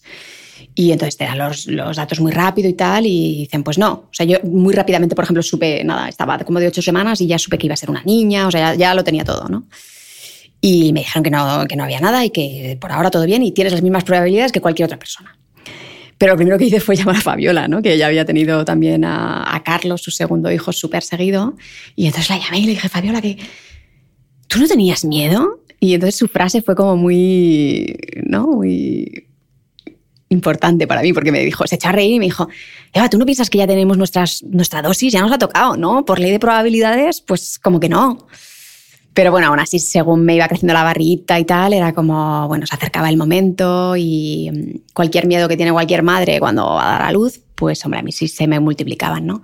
Y ahí no lo dudé, ahí dije, voy a buscar ayuda directamente. Tenía buenas referencias de una persona y dije... De un psicólogo. Sí, sí, sí, sí, de una psicóloga y dije... ¿Qué te ayudó a que va? Pues un poco afrontar eh, a, a, esa palabra, a esa frase que me había dado Fabiola, ¿no? Eh, bueno, y afrontar el ¿y si pasase qué? ¿Qué es lo peor que puede pasar? ¿No? Cuando, cuando tuvimos a Yaiza, recuerdo la primera sesión un poco así de ayuda de padres y tal a la que fuimos, que el coach que había pues fue muy, muy bueno, ¿no? Porque nos dijo, venga, poned en un termómetro donde 10 es lo peor y 1 es lo mejor, de, de 1 a 10, ¿cómo sentisteis cuando os dieron el diagnóstico de vuestro hijo? Y todos en plan, 9 o 10. Y luego nos dijo, bueno, y ahora pensad qué es lo peor que os podrían haber dicho. ¿Vale? Y dadle una nota. Y con esa nota en la cabeza, piensa realmente en qué nota le pondrías cuando te dieron el diagnóstico real de tu hijo. Y entonces es como, ah, un uno, ¿sabes? Esto no es nada para comparado. Y yo tengo a mi A mí es algo que me alucina. Los padres que tenéis hijos con algún tipo de discapacidad, pienso en, en una prima mía que tiene un niño autista, cuando ella dice, bueno, es que este está, está pobre, pobre que le ha tocado, que está fatal. Y yo digo, pero con la que tú tienes, Mm, ¿cómo eres capaz, mm. sabes, de, de, de, de ponerte, de tener esa empatía y pensar No, no, total, total, total, total. Yo. que es asumible, que, que se puede. Claro, desde fuera, los que no vivimos esa realidad, nos cuesta un montón Mm. imaginárnoslo, porque es Claro, inconcebible, yo a veces, ¿no? a veces cuento, eh, por ejemplo, eh, Yaiza que lleva una vida súper normal, ¿vale? Que me siento mega afortunada porque lleva una vida muy normal, eh, pero por ejemplo a ella viajar pues la saca de su, de su zona de confort y entonces lo pasa muy mal, ¿vale? Irnos a la playa, o sea, todo esto que está haciendo ahora todo el mundo, irse a la playa, irse a los pueblos, irse a no sé cuántos, pues no, para ella no. Entonces, yo veo que la gente como que nos mira con pena cuando yo digo, y lo digo desde toda la tranquilidad de, no, yo no me puedo ir de vacaciones, pero es que no me pesa, ¿sabes? No me pesa. Entonces, mmm, bueno, ya viajé mucho cuando viajé y ya llegará otro momento, ¿no? Y Mara, tu segunda hija, eh, ¿cuántos años tiene Mara? Seis. Seis. ¿Y Mara cómo vive toda esta realidad? Pues a Mara le ha tocado vivir al otro lado del espejo, ¿no? que es una canción que le hizo mi hermano, muy chula. Eh, difícil, difícil, no te digo que sea fácil, ¿vale? Mara llegó mm, y la teníamos en su hamaquita, recuerdo, mientras le hacíamos toda la terapia a Yaiza, pues Mara estaba al lado, mientras gateábamos con Yaiza y cuando empezó a gatear Mara, pues Mara gateaba al lado. Y entonces todos esos años de programa, muy bien, porque estuvo muy presente, ¿no? Pero claro, según fue creciendo Mara, que ya sus necesidades no eran tanto de bebé, sino de una pequeña personita, pues Mara encontrar su hueco le ha costado, porque yo trabajando full time total llegaba a casa y me ponía a trabajar con Yaiza. Y eso era una realidad.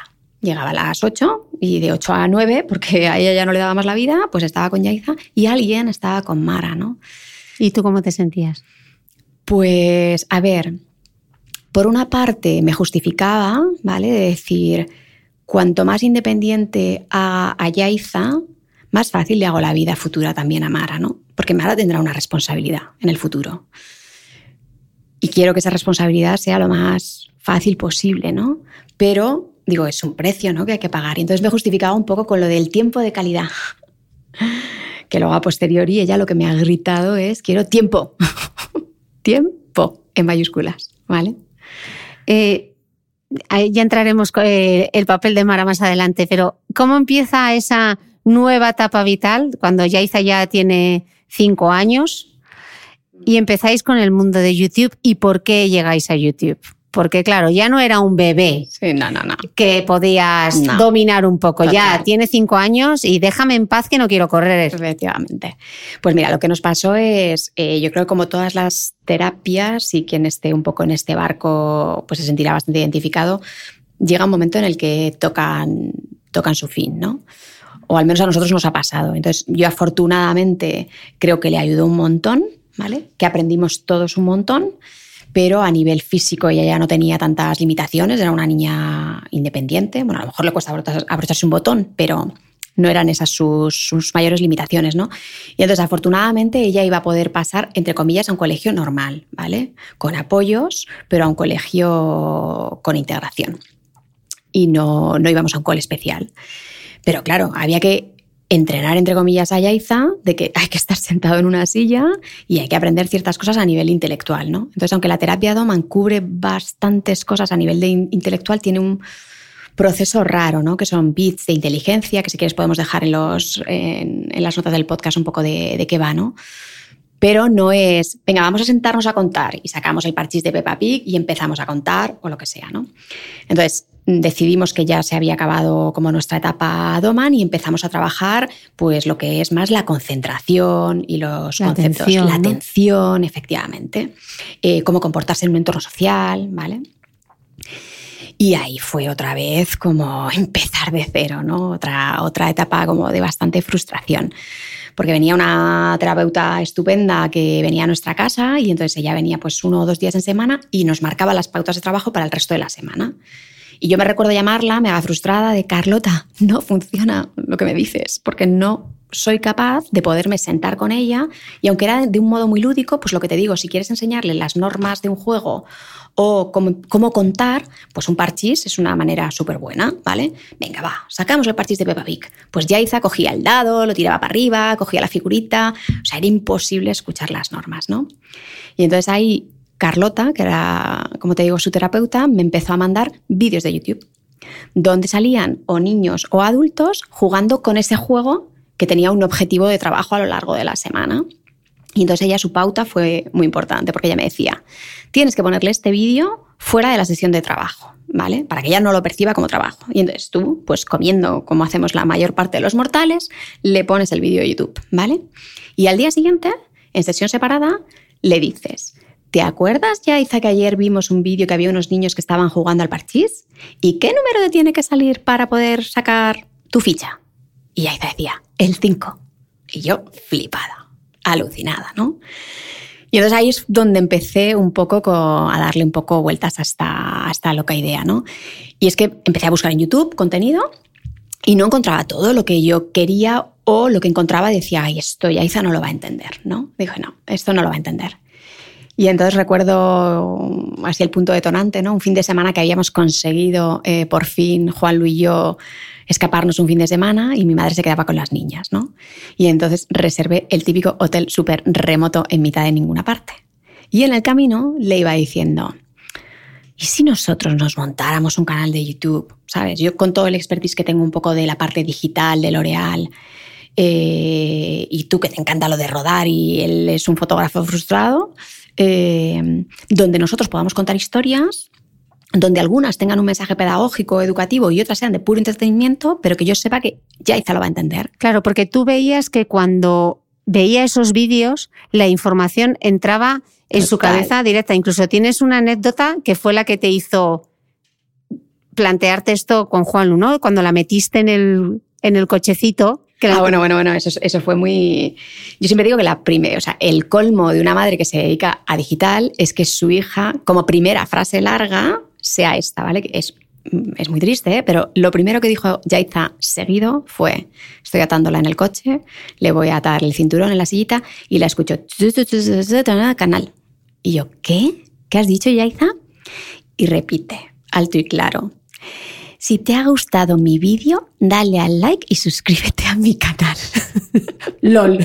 LOL.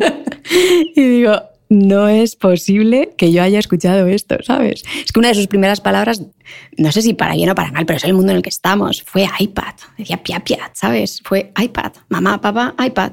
Era lo importante de su vida, pese a que se lo controlábamos mogollón. Claro, pero- entonces tú consciente con eso, viendo que no había el material en YouTube que te permitiese eh, ayudarle, decides, si no está, me lo creo, Pues yo. lo creo yo, Entonces os vais ese fin de semana, empiezas a pensar en el coche, Empieza a pensar en el coche y ya, ya nos vas conociendo. Entonces nosotros llegamos al hotel, deshacemos las maletas, sacamos el portátil y nos vamos a meter en internet porque yo no tenía ni idea de cómo se crea un canal, ¿vale? Yo en, L'Oreal gestionaba los canales de L'Oreal, pero en una multinacional todas esas cosas te las hacen las agencias externas, con lo cual las tripas reales de cómo funciona tú no las sabes, tú determinas la estrategia y analizas resultados, pero no ejecutas.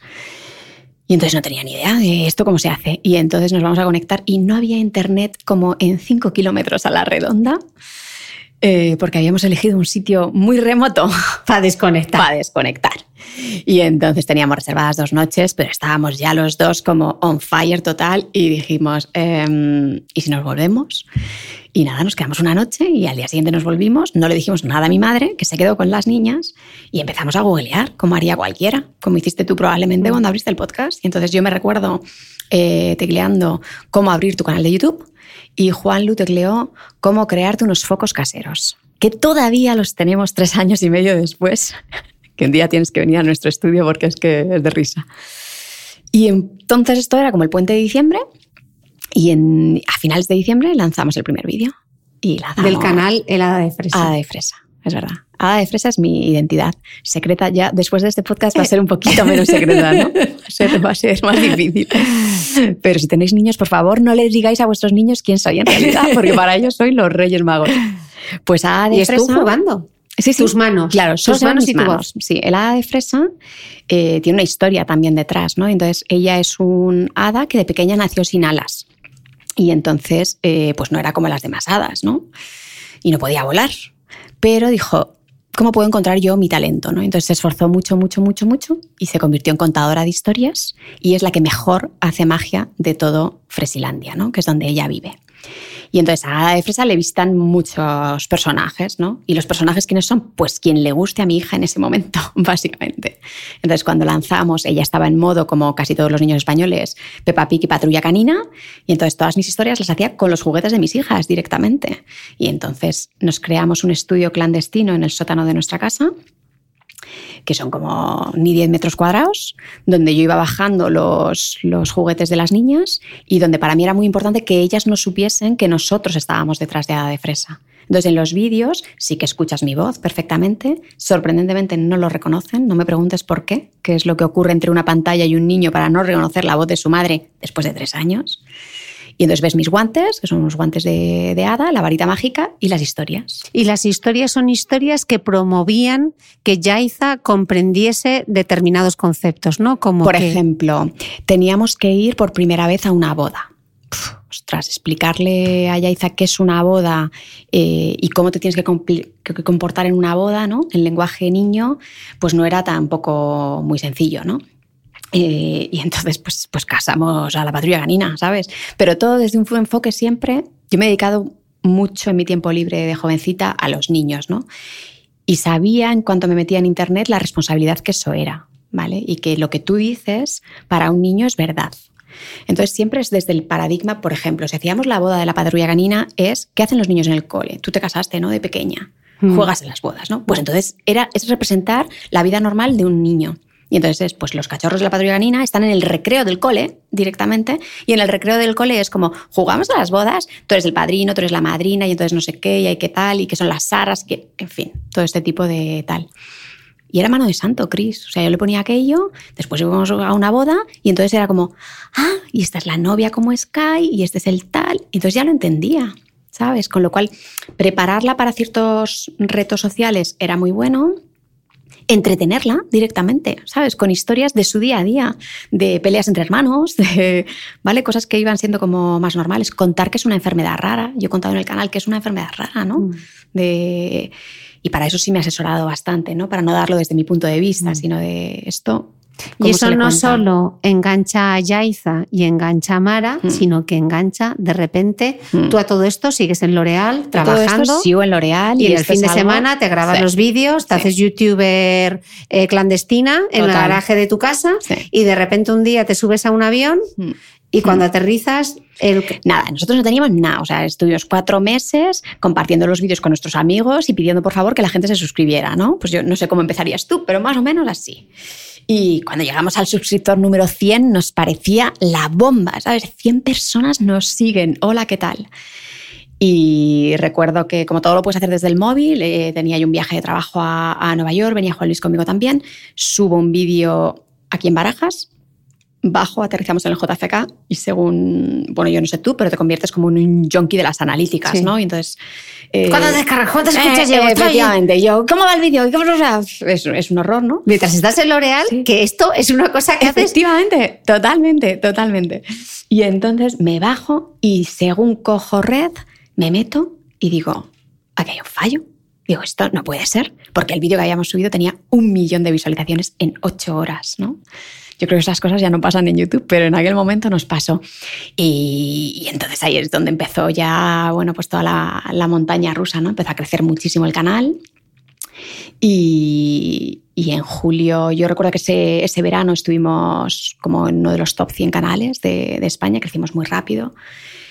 Y seguíamos haciéndolo en plan, pues eso, Amateur totalmente. Sí, sí, sí. Y en 2015, Ujú. Eh, famosa llama a tu puerta. No es Avon llama a tu puerta, es famosa llama a tu puerta. Pues Famosa había llamado un año antes para ofrecerme ser directora digital y no lo vi claro, ¿vale? Dije, bueno, pues soy directora digital en L'Oreal, tengo muchos más medios, estaba la posibilidad de irnos a vivir a Nueva York, no lo veía claro lo de, lo de Famosa y dije que no, la primera vez dije que no. Y la segunda vez que me contactaron, pues eh, la persona que me contactó eh, me manda un WhatsApp y me dice, ¿qué tal por Nueva York? ¿no? Y digo, pues mira, al final no me fui, pero ironías de la vida, me he hecho youtuber infantil. Y entonces su respuesta fue, estás hecha para trabajar en Famosa cuando nos tomamos un café, ¿no? Y lo que me gustó del, del proyecto de Famosa es que no me ofrecía ya ser responsable digital, sino que dijo, quiero que una persona como tú sea la responsable máxima de la innovación de producto, de la transformación digital, de toda la comunicación. Y eso sí fue un caramelo total, ¿no?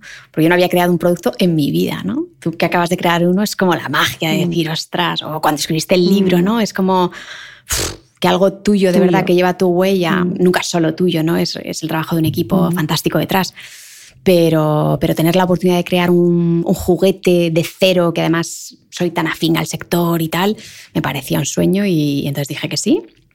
Y, y me costó un montón ¿eh? dejar L'Oreal porque eran, como tú 18 dices, años son de 18. A mi madre casi le da la talla del corazón. Mm. Es como, no voy a tener cremas gratis ya nunca más. y, y tu jubilación, hola, ¿qué tal, Eva? ¿no? Porque estaba en mi zona de confort total, eh, Chris. Yo me podría haber jubilado perfectamente en L'Oreal.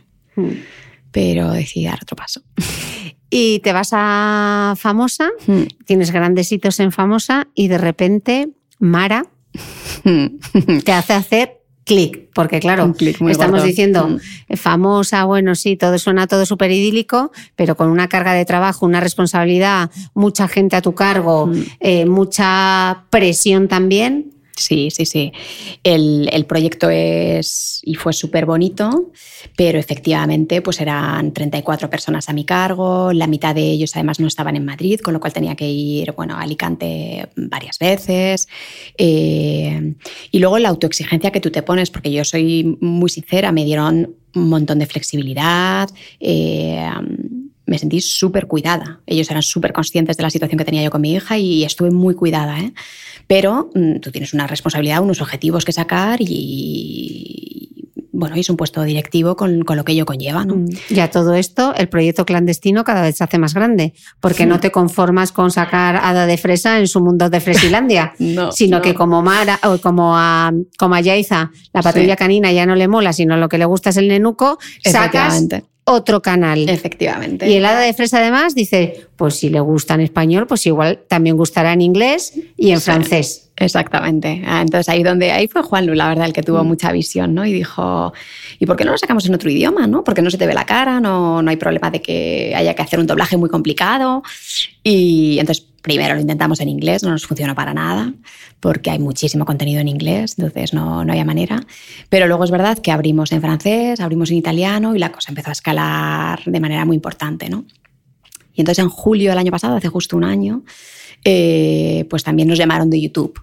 Y a mí me conocían mucho desde la parte de publicitaria, ¿no? desde mi, faceta de L'Oreal y mi faceta de, famosa, pero también sabían que, que, era youtuber. ¿no? Entonces ellos tienen como una línea que llaman creadores de contenido y nosotros en realidad somos, éramos relativamente pequeños, ¿no? Lo que pasa es que como habíamos escalado con diferentes idiomas y teníamos varios canales, pues nos dijeron, oye, os dedicáis a esto de manera clandestina todavía, ¿sabes?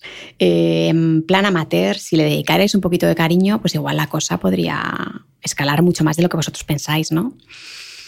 Aún así, desconfiamos mucho porque, bueno, quien se dedica a esto, pues seguramente eh, lo sepa, pero el mundo de YouTube es muy inestable. Muy volátil. Es súper volátil. Hoy cobras A y mañana B, hoy estás arriba y mañana estás abajo, porque es un algoritmo, ¿vale? Mm. Entonces depende de, quién le esté tocando al botoncito del algoritmo, pues creces o bajas. O... Mm. Y a veces no depende, dices, jolín, tengo un contenido súper bonito y, no, nosotros, por ejemplo, hicimos un, un episodio súper bonito del bullying y nos lo banearon porque estaba la palabra bullying. Y yo decía, jolín, pero si justamente además nos habíamos eh, reseñado con psicólogos de vosotros esto cómo lo tratáis, cuál es la pauta en un cole, cómo lo tengo que tratar. Y entonces representamos una situación de, bullying, soft, pero para ver, oye, un niño que lo esté viendo, que lo entienda, que lo entienda. Y qué tengo que hacer. Mm pues como son máquinas con las que hablas, pues de repente nos lo eliminaron completamente. Mm. Y yo era como, no, o sea, es mi vídeo más importante, me da igual que no sea el que más views tiene, es el mm. más importante. Pues eso te pasa con YouTube. Y entonces ahí fue una vez más quien, una de mis hijas, quien me dio la, la pauta, ¿no? Y entonces fue como, ya fue como en octubre, que recuerdo que le estaba acostando un día a Mara, que tenía cinco años, y me dice, se sienta y me mira y nuestro momento de charleta con Mara siempre es así por la noche, ¿no? Es como el momento donde ella tiene a su mamá así más en exclusiva. Y me mira y me dice, mamá, creo que mañana tienes que hablar con Mariez, que era mi jefa de famosa. Y le digo, ¿sí? ¿Y, qué le tengo que decir? Tienes que hablar con ella y decirle que ya no quieres trabajar más. Y entonces yo me quedé como en shock, ¿no? Y digo, ¿y eso? Pues porque vas muy corriendo a todas partes, mamá. Vas muy corriendo y no tienes tiempo de nada. Y digo, ah, ¿Sí? Y me dice, sí, mira, yo he pensado, y ya lo tenía todo pensado, ¿eh? He pensado que por la mañana tú me llevas al cole. Luego vuelves y haces lo que sea eso que haces en el ordenador. o sea, fue su frase literal. Y después de comer, me recoges y ya jugamos toda la tarde. Y Chris, que ni tan mal, que me pareció un plan estupendo, ¿sabes? Salí de allí y lo hablé con Juan Lu. Él en paralelo también siempre ha sacrificado su, su, carrera, ¿no? Podía haber crecido mucho más dentro del cuerpo de bomberos y como era yo la que, digamos, llevaba como la, el recorrido profesional más potente, pues siempre se sacrificó por mí. Y dijo, oye, pues si tú lo dejaras, yo me puedo centrar un poco más, puedo intentar progresar dentro del, del, cuerpo de bomberos, tú puedes coger más peso con las niñas y más peso con los canales y podemos al final llevar una vida más equilibrada. Pues oye, es que no está tan mal el plan de Mara. Y lo vi muy claro, Chris. Me había costado muchísimo tomar la decisión de dejar L'Oreal, pero creo que una vez que has tomado una decisión muy gorda, el, siguiente cambio da menos miedo. Sí, da mucho menos Y en enero de 2009 dijiste, muchas gracias. Pero me eh, avisé, avisé con tiempo y lo preparamos lo mejor que pude. Y, y, en enero, pues empecé youtuber casi full time, ¿no? A otras cosas. Pero sí, abrimos otro canal que se llama Lili, el hada del agua, que es la hermana de la hada de fresa, donde me atrevo a salir a cámara. Eh, ahora están ahí todos googleando a ver qué pinta tengo, eh, pero salgo disfrazada, o sea que ni mis hijas me reconocen, ¿no? Pero queríamos hacer otro producto, un poco más de aprendizaje, con contenidos en inglés y para niños más pequeñitos. Y ese ya no estoy pensando en mis hijas, ¿no? Ese ya estoy pensando en, bueno, eh, esto que apareció por pura casualidad se está convirtiendo en un modo de vida donde puedo dejar una huella, pero además lo puedo monetizar, ¿no? Y puedo vivir con algo que me apasiona y que me permite una conciliación que jamás lo hubiera soñado. También sacrificando otras cosas, ¿no?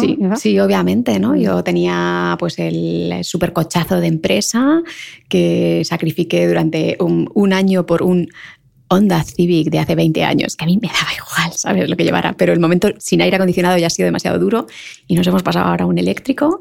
Eh, pero es que no necesito, de verdad, no necesito bolsos de marca ni he pasado de comprar pues en la milla de oro a comprar en Zara como todo el mundo y tan feliz, ¿sabes? Entonces me he dado cuenta de que la mitad de las cosas no las necesitaba directamente y que hay muchas cosas que estoy haciendo ahora que me llenan. Mm, grabar este podcast no lo hubiéramos hecho, Mm. nunca, jamás en la vida. Mm. Uno, porque no hubiera tenido nada interesante que contar.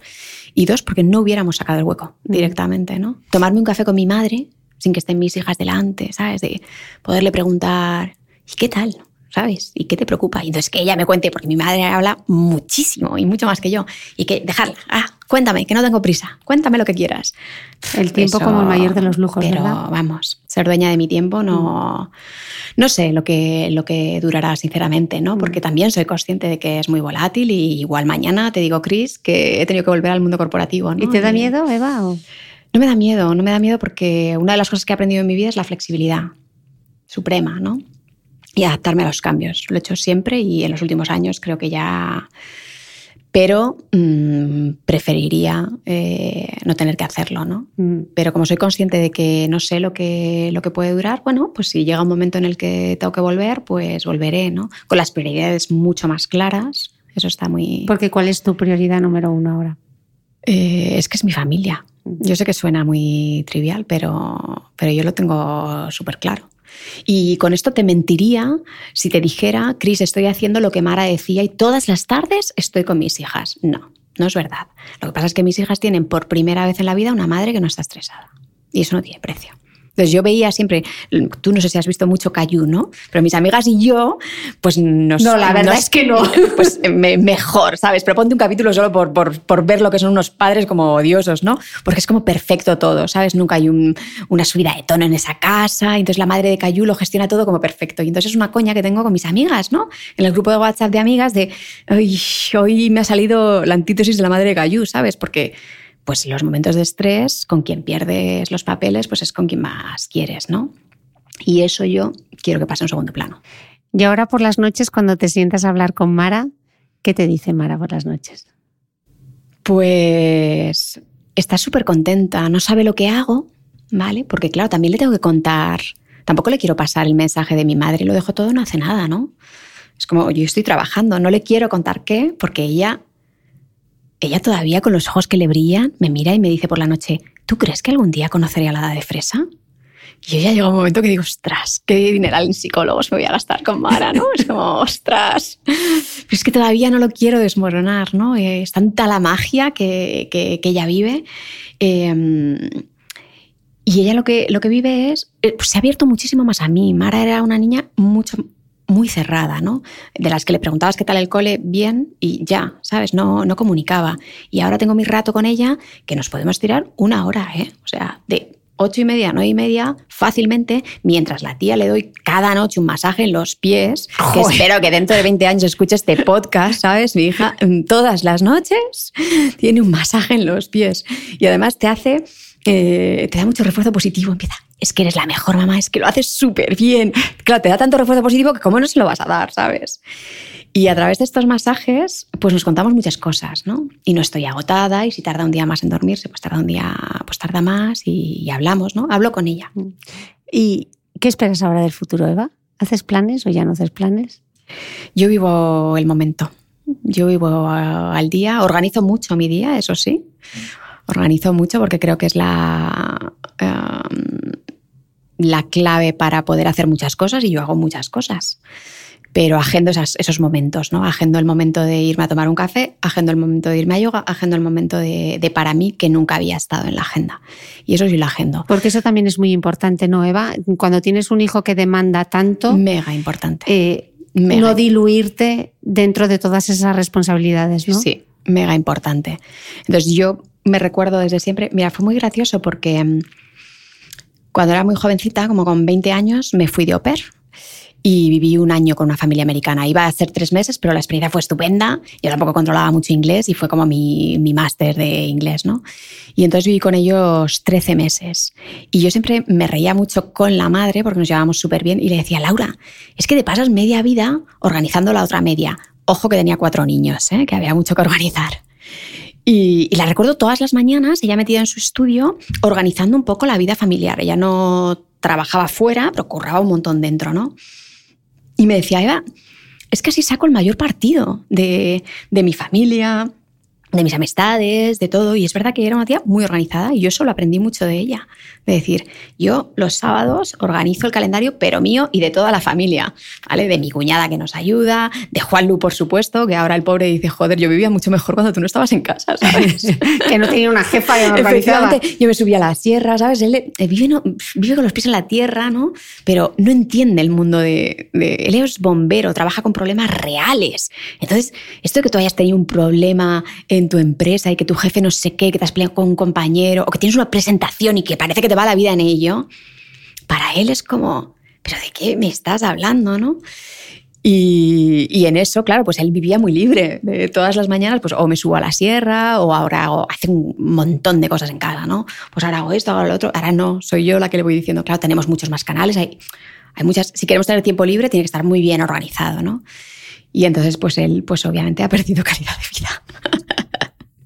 Pero bueno, creo que habéis... Lo dice con la boca pequeña, lo dice con la boca pequeña. Habéis ganado todos. Sí, sí, sí, sí. Eva, qué gran charla. Yo creo que quien la haya escuchado hoy la ha disfrutado muchísimo. Una gran historia, una gran inspiración para, para quien te escuche. Yo no te deseo suerte porque tú no, tú no necesitas suerte porque te la creas tú sola. La creo, sí.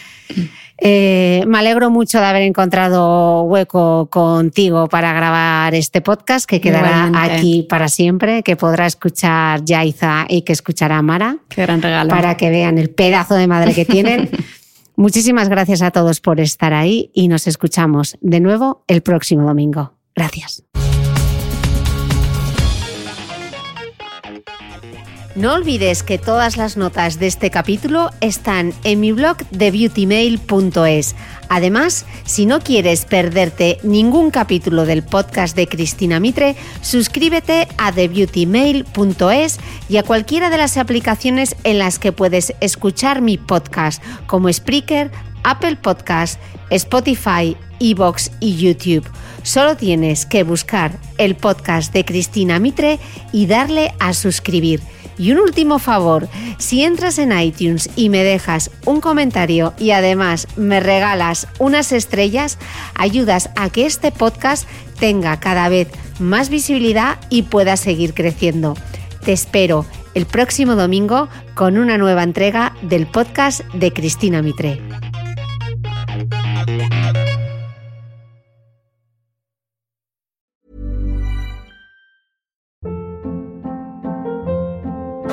Hold up. What was that? Boring. No flavor. That was as bad as those leftovers you ate all week. Kiki Palmer here, and it's time to say hello to something fresh and guilt-free. Hello Fresh. Jazz up dinner with pecan-crusted chicken or garlic butter shrimp scampi. Now that's music to my mouth. Hello Fresh. Let's get this dinner party started. Discover all the delicious possibilities at hellofresh.com.